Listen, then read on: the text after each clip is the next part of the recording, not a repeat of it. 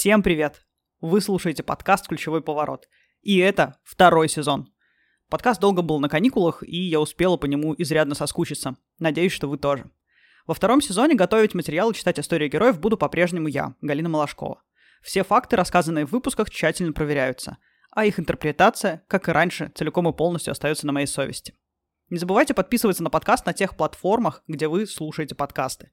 Потому что сейчас выпуски снова станут появляться дважды в месяц.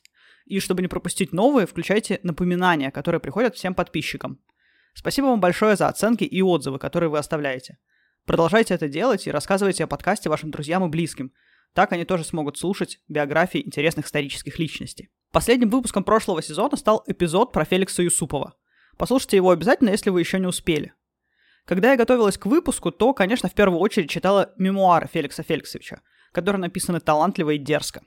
При всей язвительности князя Юсупова только про одного человека он писал в высшей степени уважительно и с большим пиететом. Про великую княгиню Елизавету Федоровну. Меня это очень заинтересовало, потому что все герои его мемуаров рано или поздно получали какую-то шпильку или колкое замечание. Но в адрес Елизаветы Федоровны не то что не звучало ничего подобного, наоборот, он писал о ней с благоговением. Великая княгиня Елизавета Федоровна Романова – героиня этого выпуска подкаста «Ключевой поворот». Дармштадт – небольшой городок в Германии. Расположен он в земле Гессен. Там в 1864 году в семье великого герцога Людвига IV и дочери английской королевы Виктории родилась Елизавета Гессен-Дармштадтская, которую в семье называли Элла. Назвали ее в честь святой покровительницы Елизаветы Тюрингенской или Тюрингской, которая была одной из родоначальниц гессенского рода – то есть родственница Эллы, и жила она в 13 веке. Елизавета Тюрингенская славилась делами милосердия. Она рано потеряла мужа, но не ушла в монастырь, а дала обет безбрачия и продолжила служить обездоленным. Забегая вперед, скажу, что ее судьба очень прикликается с судьбой Елизаветы Федоровны. Элла родилась немецкой принцессой. При этом она с сестрами и братьями выполняла работу по дому и знала, как это делается. Их мать Алиса говорила, «Вы должны уметь делать все, чтобы проследить за прислугой. Это не характерная особенность семьи, а скорее специфика немецкого воспитания. В выпуске про Марлен Дитрих, который был в первом сезоне, вы можете услышать ту же мысль из уст матери Марлен. Кроме Эллы в семье было еще шестеро детей. Элла была второй по старшинству. Их мать Алиса помогала обездоленным, и на их общих портретах вы можете увидеть большой крест у нее на шее. То есть Элла воспитывалась в глубокой вере. Так как она родилась в Германии, вера эта была лютеранской. По субботам было заведено ходить в госпиталь. Дети сопровождали мать в этих походах и приносили больным охапки цветов. У Эллы было двое братьев. Младший Фридрих, которого в семье звали Фритти, погиб в возрасте трех лет. Малыш с разбега уткнулся в итальянское окно, начинавшееся чуть выше пола. Неплотно прикрытые створки распахнулись, и Фритти с высоты 6 метров упал прямо на каменные ступени дворца. К вечеру он умер. Возможно, если бы у мальчика не было гемофилии, эта страшная болезнь пришла в английскую королевскую семью через мать королевы Виктории – то все обошлось бы. При падении он чудесным образом не слишком пострадал. Гемофилия, однако, спровоцировала неудержимое внутреннее кровотечение. Конечно, смерть ребенка была огромной трагедией. Спустя время семью ждало еще одно горе. Гессенский двор поразила эпидемия дифтерии. Эллу отослали из дворца. Она была единственной, кто не заболел. Младшая сестра и любимица семьи Мария или Мэй умерла от этой болезни. Алиса скрывала смерть ребенка от других детей, но однажды маленький Эрни попросил передать игрушку для Мэй. Алиса не выдержала и рассказала ему правду. Дальше последовала сцена, описанная не раз. Больной ребенок, пораженный внезапно навалившимся на него горем, бросается в объятия матери и в порыве невыразимой жалости и нежности целует ее. Этот поцелуй оказался поцелуем смерти. Именно так назвал его Дизраэли, когда узнал от королевы Виктории о случившемся. Алиса заболела дифтерией и вскоре умерла. Ей было всего 35 лет. Двор осиротел. 14-летняя Элла во многом заменила младшим детям мать. В семье великих герцогов Гессен-Дармштадтских, кроме Эллы, родилась еще одна очень важная для истории России личность. Виктория Алиса, она же Алекс, Александра Федоровна, жена последнего императора России Николая II. Как интересно складывается узор судьбы. Мать Эллы и Алекс Алиса, будучи представительницей английского двора, рожденной в Букингемском дворце, родила двух будущих православных святых. Просто вдумайтесь, это же что-то немыслимое. После смерти матери дети Алисы стали много времени проводить у бабушки, королевы Виктории. Именно королеве Виктории приписывают фразу «детей должно быть видно, но не слышно». Да и выражение «викторианская Англия» наверняка всем знакомо. То есть это Англия строгих нравов и высокой морали. Дети очень любили бывать у бабушки, и время, проведенное в Англии, считали настоящим праздником.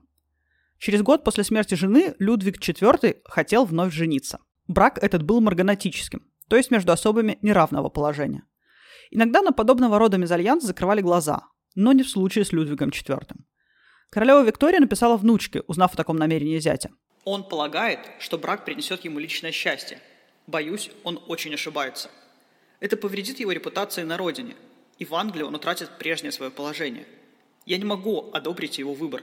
Если бы ваш милый папа вступил в марганатический брак с какой-нибудь милой, порядочной дамой, которая бы пользовалась уважением всех нас и его родины, я не стала бы возражать, хотя это и причинило бы мне боль.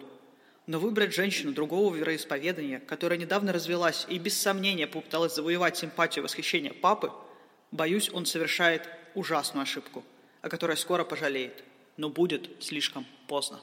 Кажется, что письмо довольно сдержанное. На самом деле, зная британскую манеру изъясняться, это письмо переполнено гневом и возмущением. Людвиг все же заключил брак, но он был аннулирован в течение года. И, конечно, такое решение серьезно по нему ударило. Он стал угасать.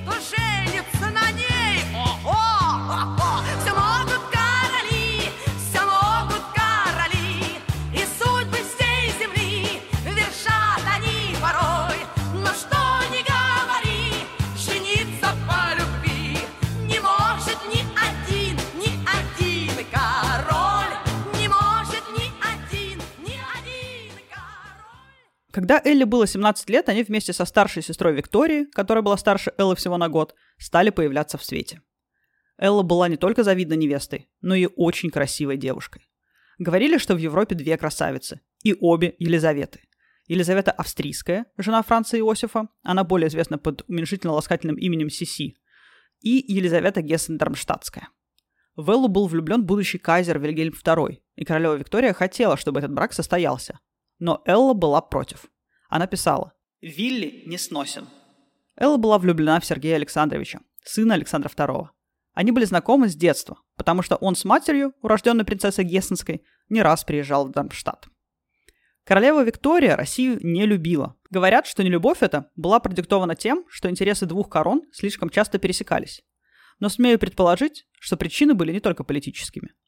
В Англию приезжал будущий Александр II. На тот момент ему был 21 год. Виктории было 20 лет. Они влюбились друг в друга.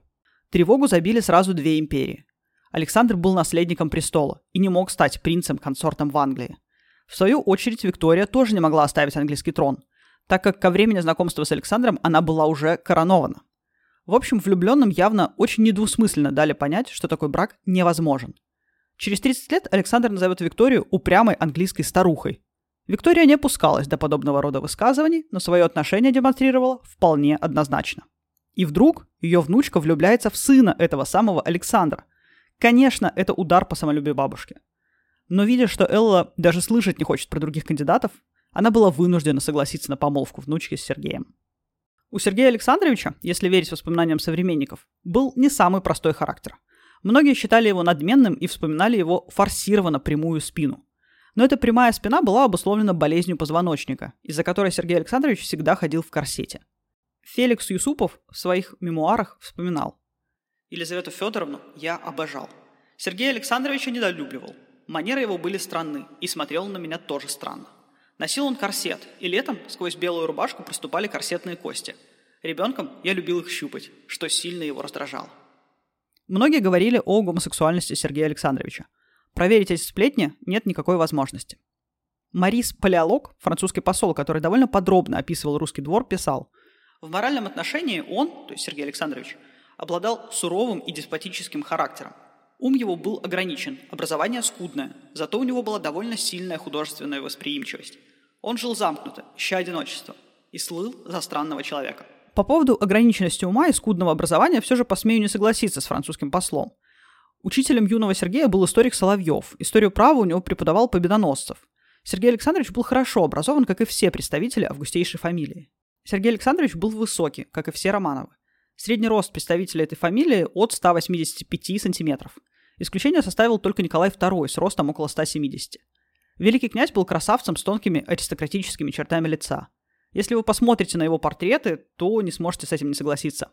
И, видимо, Элла отнюдь не считала его странным – потому что все же они были знакомы с детства, и те черты характера, которые могли бы ее оттолкнуть, точно бы были ею подмечены. Получив одобрение бабушки, Елизавета и все герцогское семейство отправилось в Россию. На каждой станции поезд, украшенный по распоряжению жениха белыми цветами из оранжерей, встречали восторженные толпы. Домовладельцы, жилища которых находились по пути следования поезда, украшали свои дома. Все приветствовали Эллу. Позже эту поездку будут сравнивать с фрагментом из Нового Завета. На другой день множество народа, пришедшего на праздник, услышав, что Иисус идет в Иерусалим, взяли пальмовые ветви, вышли навстречу ему и восклицали «Асанна!». Через несколько дней та же толпа будет кричать «Распни его!». Не миновала чаша сия и Эллу, но об этом позже. В России Эллу встретили очень тепло. Великий князь Константин Константинович писал «Она вышла и всех нас словно солнцем ослепила. Давно я не видывал подобной красоты. Она шла скромно, застенчиво, как сон, как мечта». Другой великий князь, Александр Михайлович, писал «С того момента, как она прибыла в Санкт-Петербург из родного Гессен-Дармштадта, все влюбились в тетю Эллу. Проведя вечер в ее обществе и вспоминая ее глаза, цвет лица, смех, ее способность создавать вокруг себя уют, мы приходили в отчаяние при мысли о близкой ее помолвке. Я отдал бы 10 лет жизни, чтобы она не вошла в церковь к венцу, об руку с высокомерным Сергеем. Есть подозрение, что Александр Михайлович влюбился в Эллу. Отсюда это восклицание про 10 лет жизни, которые бы он отдал, только чтобы она не выходила замуж за Сергея. Очаровала она и юного наследника престола, Ники, когда они вместе играли в домашней постановке Евгения Онегин, где Элли была отведена роль Татьяны, а Ники – Евгения. При этом Элла ничего не предпринимала, чтобы пользоваться такой популярностью. Она была скромна и застенчива, однако эффект в обществе производила ошеломительный. Так как жених и невеста принадлежали к разным вероисповеданиям, венчание проходило в два приема. Сначала по православному, а потом и по протестантскому обряду. Элла получила имя Елизаветы Федоровны. Отчество Федоровна давалось в честь Феодоровской иконы Божьей Матери. Она была святыней дома Романовых. Поскольку первого царя династии, Михаила, благословили на царство именно этим образом. Не только Елизавета получила отчество Федоровна, но и ее сестра Алекс. Жены Николая I и Александра III тоже носили отчество Федоровна. Если вы встречаете отчество Федоровна у представительниц августейшей фамилии, то, скорее всего, это значит, что они иностранки. На следующий день после свадьбы Сергей и Элла должны были отвечать на поздравления иностранных послов. Тогда Елизавета впервые произнесла несколько слов по-русски, ведь она была немецкой принцессой и русского языка, конечно, не знала. Однако она очень усердно начала его учить, и если верить свидетельствам очевидцев, говорила почти без акцента. К сожалению, у нас нет записи ее голоса. Однако есть письма, написанные по-русски аккуратным подчерком. Медовый месяц великокняжеская чита провела в Ильинском, имении, расположенном недалеко от Москвы. Отношения Елизаветы Федоровны и Сергея Александровича были очень теплыми. Думаю, во многом их такими делала Елизавета Федоровна, потому что Сергей Александрович, по свидетельствам современников, мог проявлять деспотичность. Елизавета Федоровна везде поддерживала мужа и нигде даже не намекнула на какие-либо сложности. Даже если они были, аристократическое воспитание не позволяет опускаться до обсуждения такого рода вещей. Говорят, что Елизавета Федоровна и Сергей Александрович спали в одной постели, что было большой редкостью для аристократических кругов. Думаю, вы и сами не раз во дворцах и усадьбах видели, что у мужа и жены обычно были раздельные спальни. После смерти матери великого князя было основано императорское православное палестинское общество – которая помогала паломникам добраться до Святой Земли. Первым председателем этого общества стал Сергей Александрович. В Палестине был воздвигнут православный храм Святой Марии Магдалины в честь умершей матери Сергея Марии Александровны. На его освящение отправились Сергей Александрович и Елизавета Федоровна.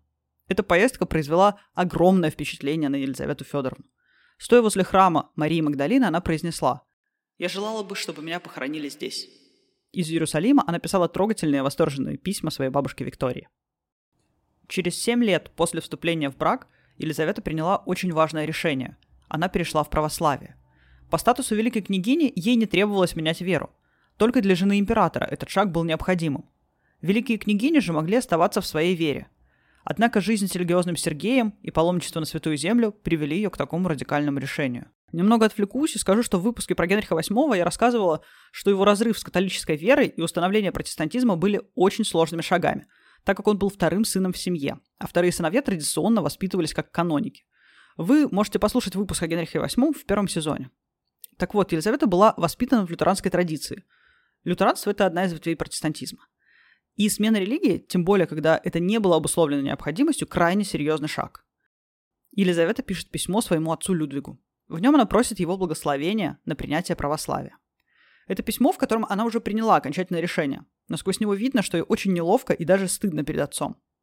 «Было бы грехом оставаться, как я теперь. Принадлежать одной церкви по форме и для внешнего мира, а внутри себя молиться и верить так, как мой муж. Вы не можете себе представить, каким он был добрым. Он никогда не старался принудить меня, предоставляя все это совершенно одной моей совести. Он знает, какой это серьезный шаг, и что надо быть совершенно уверенной, прежде чем решиться на него – я бы даже сделал это и прежде, только мучило меня то, что этим я доставлю вам боль и что многие родные меня не поймут. Людвиг на это ответил.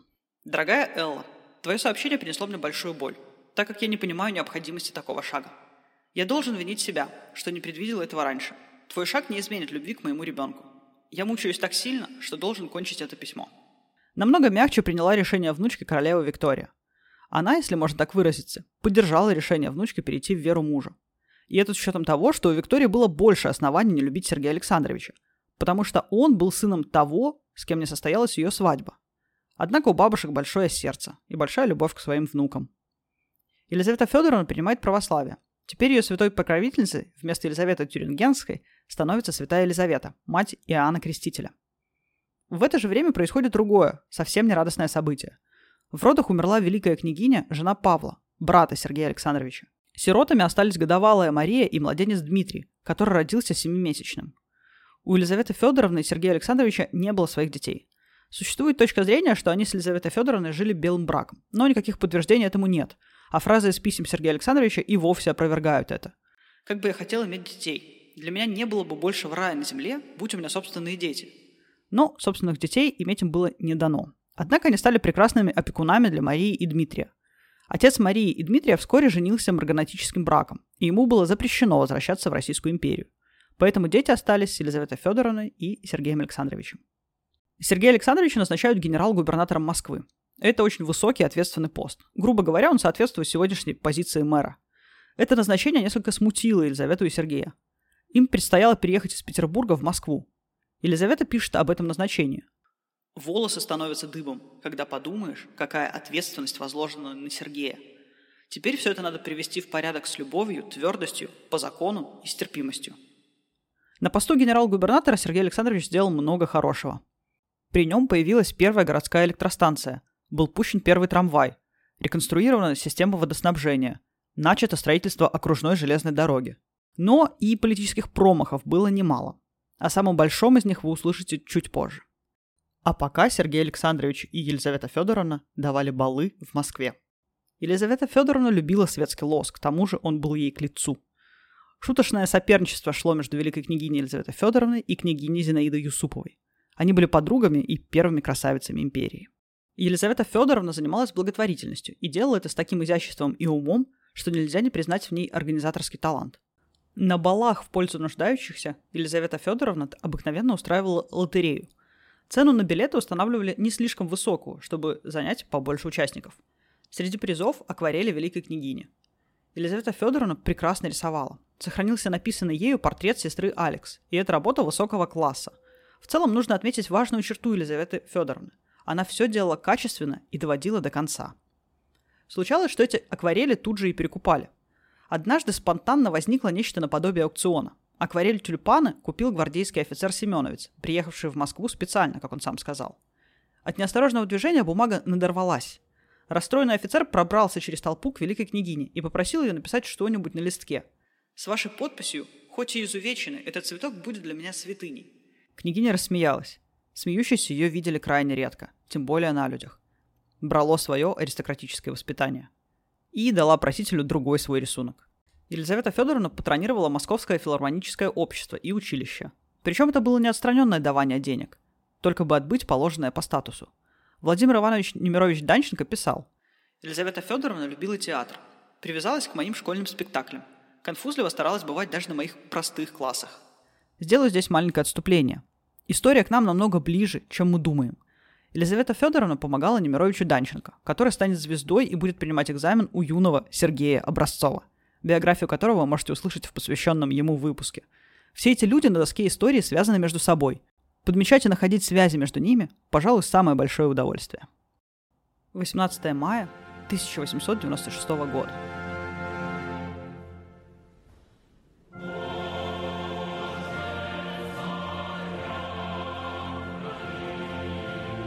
Коронация Николая II.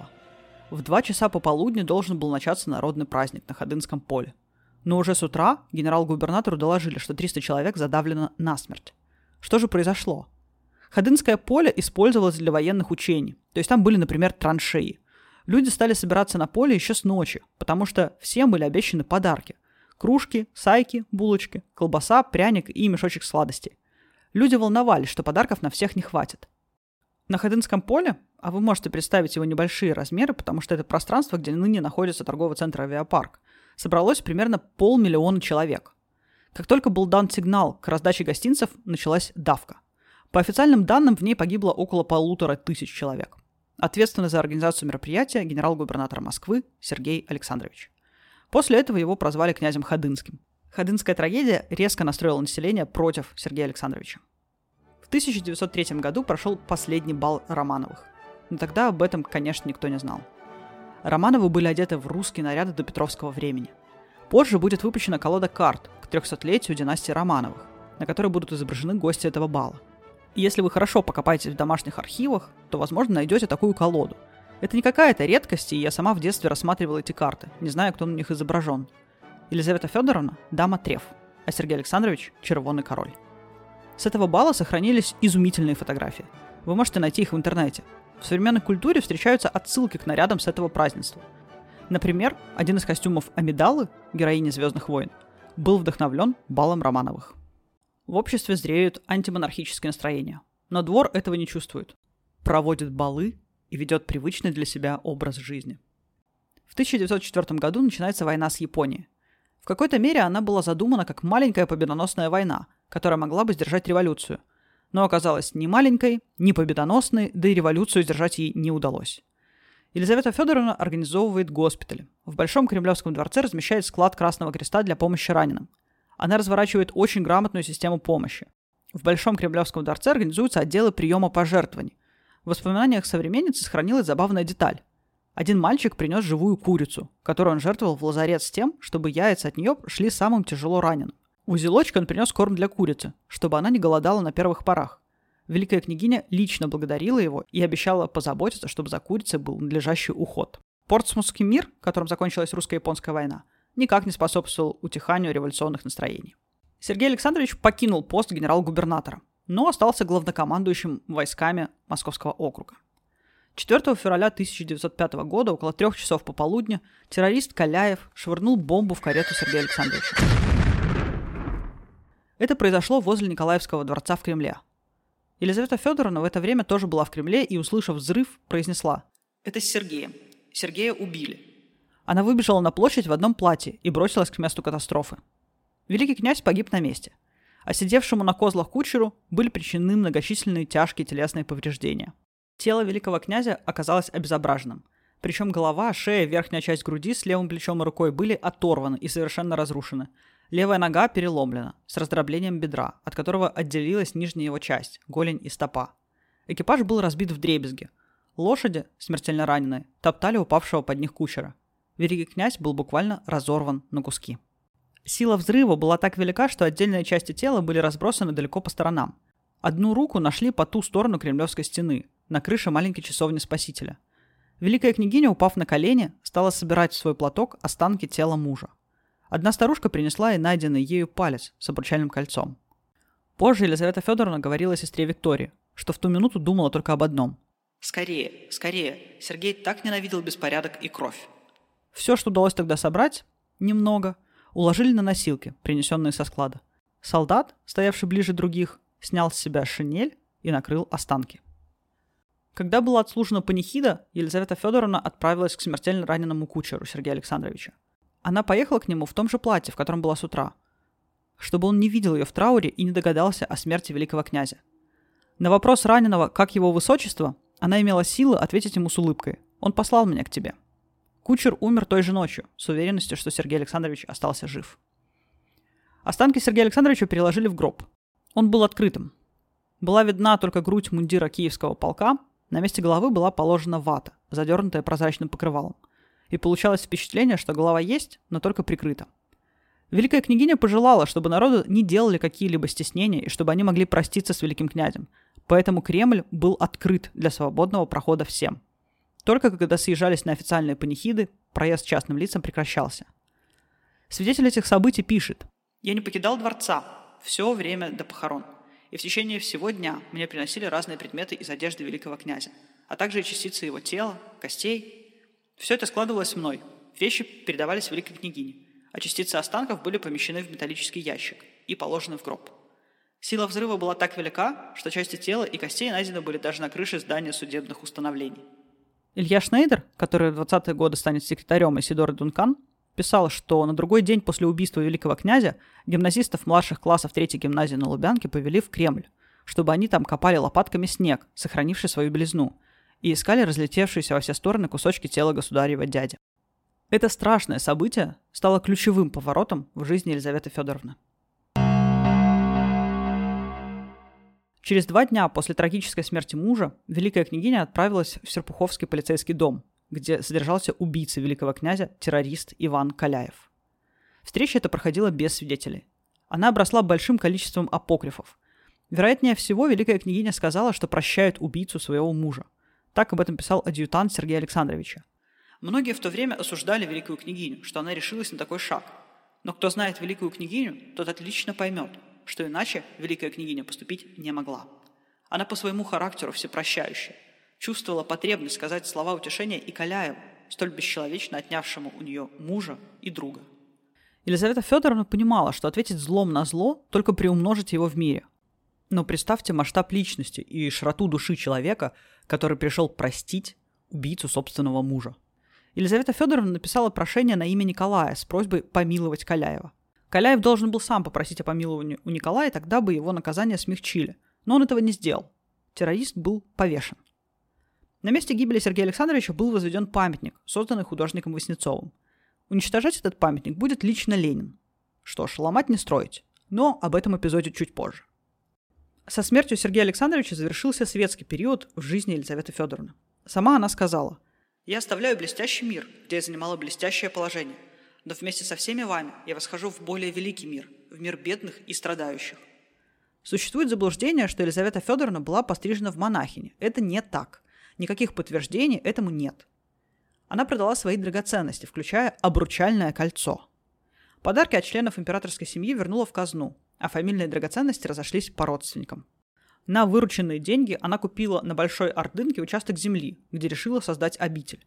Она была названа Марфа Мариинской в честь двух сестер – Марфы и Марии, которые представляли два разных пути служения Богу – служение через ближнего и служение через молитву. В обители жили как монахини, так и сестры милосердия, которые не принимали монашеский постриг и в любой момент могли вернуться в мир. Такое устройство Марфо-Мариинской обители сохранилось и сейчас. Если вдруг вы окажетесь в районе метро Полянка, загляните в обитель. Кроме того, что вы увидите храм, расписанный Нестеровым, и дом, где жила великая княгиня, вы оцените удобство и рациональность устройства этой обители. Все там организовано грамотно и талантливо. Например, можно оставить пожертвование картой. Я впервые столкнулась с такой возможностью – или купить красивые открытки с великой княгиней и хорошо изданные книги о ней. Ежедневно по обители проводятся бесплатные экскурсии, и вам не откажут в разговоре, если вы придете с вопросами о великой княгине. Все в Марфо-Мариинской обители устроено для людей. При обители действовала хирургическая больница, которая считалась одной из лучших в Москве. Рассказывают, что однажды в городскую больницу привезли женщину с ожогами почти всего тела. Нетронутыми остались только ладони и ступни. Несчастье произошло от опрокинутой керосинки – ну, на каком уровне находилась ожоговая терапия, понятно. Шансов у несчастной не было. Началась гангрена. Больную отправили умирать в больницу Марфо-Мариинской обители. Там за лечение взялась сама Елизавета Федоровна. Перевязки дважды в день. Длились они по два с лишним часа. Поминутно больной требовался отдых, чтобы собраться силами и переносить адскую боль. После перевязок платье Елизаветы Федоровны бывало покрыто гноем, которым исходила разлагающаяся плоть больной. В конце концов, больная, к изумлению всех, кроме самой Елизаветы Федоровны, выздоровела. Эта история может показаться выдуманной, но вообще в жизни каждый день происходит такое количество больших и маленьких чудес, что у меня нет сомнений в подлинности этого рассказа. Елизавета Федоровна без охраны ходила на хитров рынок. А Хитров рынок уже своим названием показывает, что это гиблое место и лучше туда не соваться. На настоятельное предложение предоставить ей охрану она отвечала. «Моя жизнь не в ваших, полиции, руках, а в божьих». С хитровки она забирала беспризорных детей. Девочек распределяли по приютам и закрытым учебным заведениям. А из мальчиков-хитрованцев была сформирована артель посыльных. И такое верное применение талантов детей способствовало тому, что в скором времени эта артель стала лучше в своем роде. Курьезный случай произошел при посещении великой княгини детского приюта с маленькими девочками от 3 до 6 лет. Начальница приюта, осведомленная о посещении их Елизаветы Федоровны, предупредила девочек. Когда приедет великая княгиня, скажите «здравствуйте» и целуйте ручку. Когда княгиня приехала, толпа девочек кричала ей «здравствуйте» и протягивали свои детские ручки для поцелуя со словами «целуйте ручку». Княгиня улыбнулась и перецеловала ручки всех девочек. Еще один забавный эпизод описывает Феликс Юсупов. Они вместе с великой княгиней ездили в паломничество. Далее выдержка из мемуаров Феликса Феликсовича. На обратном пути мы снова остановились в Архангельске. И опять великая княгиня ходила по церквам, а я пустился по городу. На главной улице висело объявление о продаже с торгов белого медведя – я вошел в аукционный зал и тотчас купил его. Зверь был огромен и зол. Мне уже виделось, как напущу его на докучных визитеров на мойке. Я распорядился отправить его на вокзал и отправился туда сам, принять участие в деле. Перепуганный начальник вокзала пообещал прицепить к нашему поезду товарный вагон. Затем я отыскал великую княгиню. Она уже сидела в своем вагоне-салоне за чаем вместе с церковными сановниками, которые пришли ее проводить.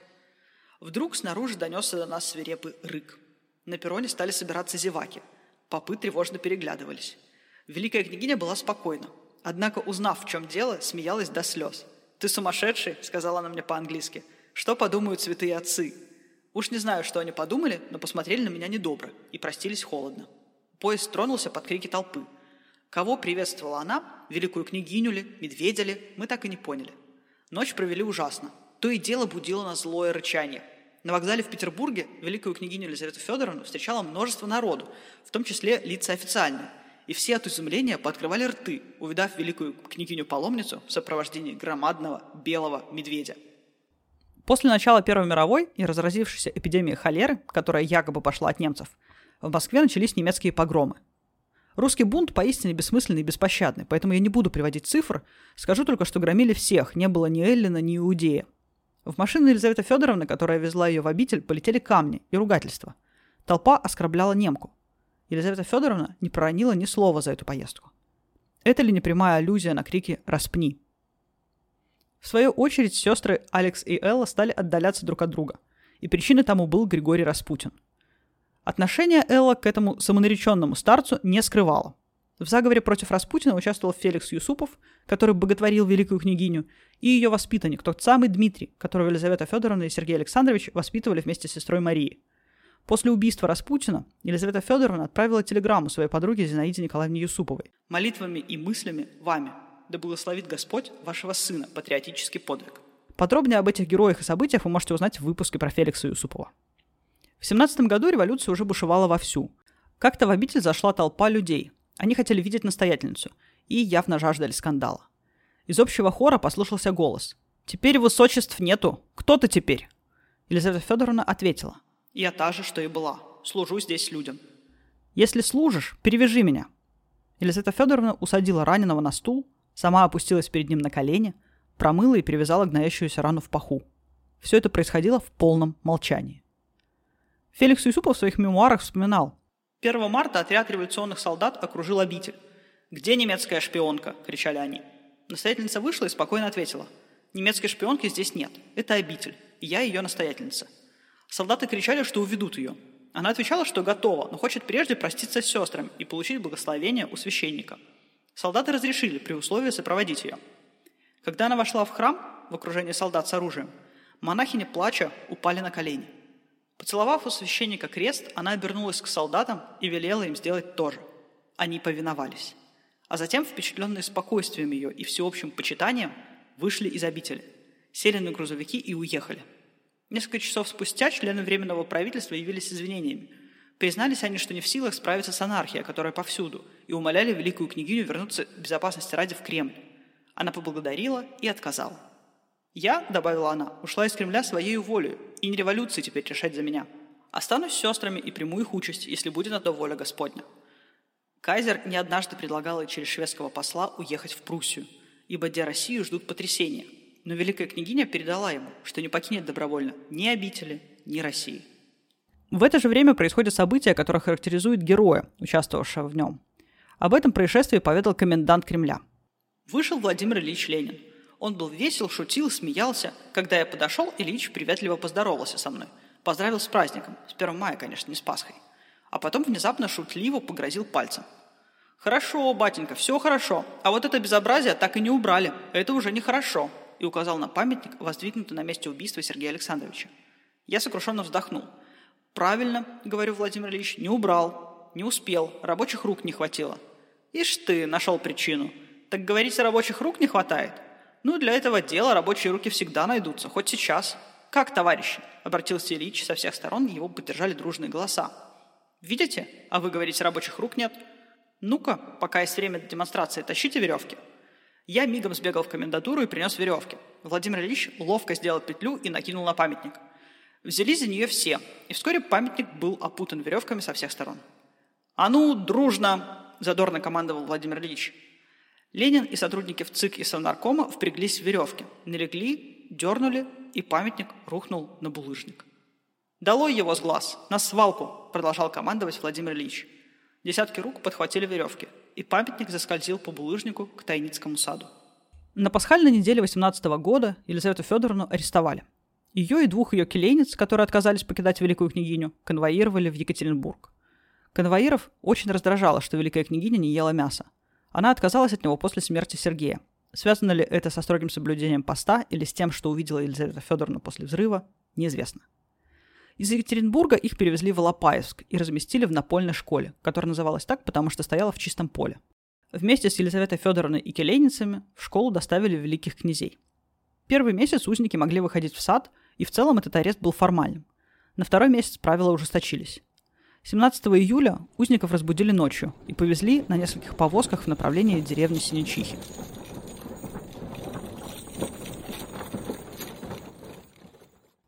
Далее слова одного из убийц, представителя августейшей фамилии. «Мы им говорим, что увозим вглубь тыла, что мы временно вынуждены отступать, что мы перевозим их в безопасное место. Они в это поверили. Когда остановились около шахты, они спрашивают, почему остановились. Я говорю, мост сломан, что ребята поправляют мост. И вот в это время, когда была задержка, проделали эту операцию. То, что убийца-красноармеец назвал операцией, было жестоким убийством. Елизавету Федоровну и ее келейницу Варвару, которая не пожелала покидать настоятельницу, а также великих князей поставили у заброшенной шахты.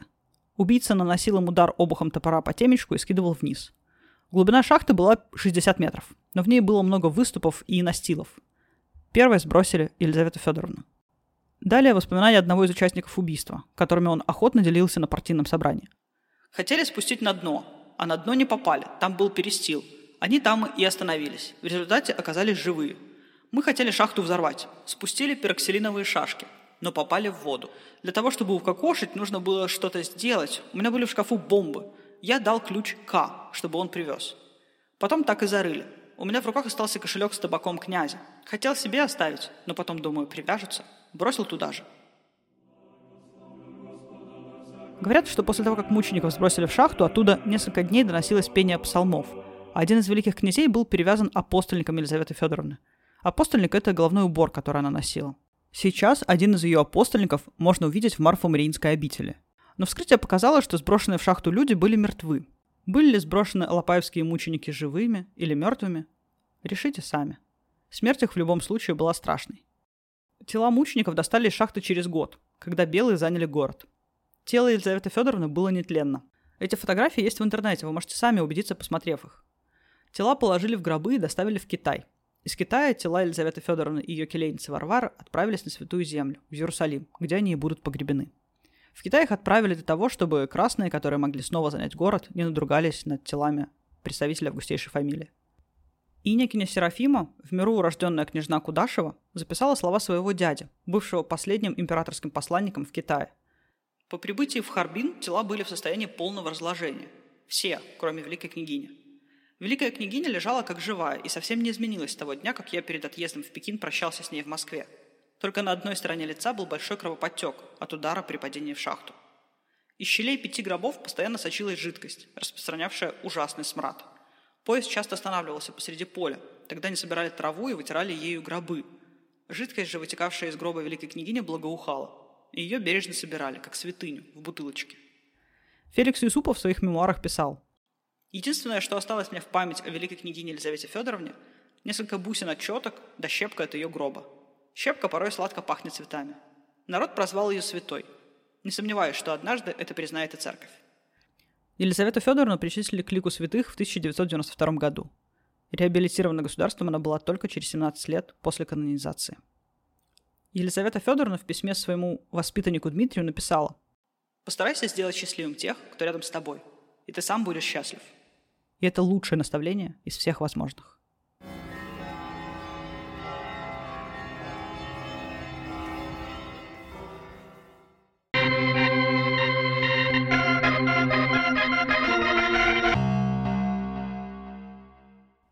Большое спасибо за то, что вы слушаете подкаст. Подписывайтесь на него, оставляйте свои комментарии, ставите оценки в приложениях. Дополнительные материалы к выпускам можно посмотреть в Инстаграме. Малашкова латинкой. Еще раз вам большое спасибо. И до встречи через две недели.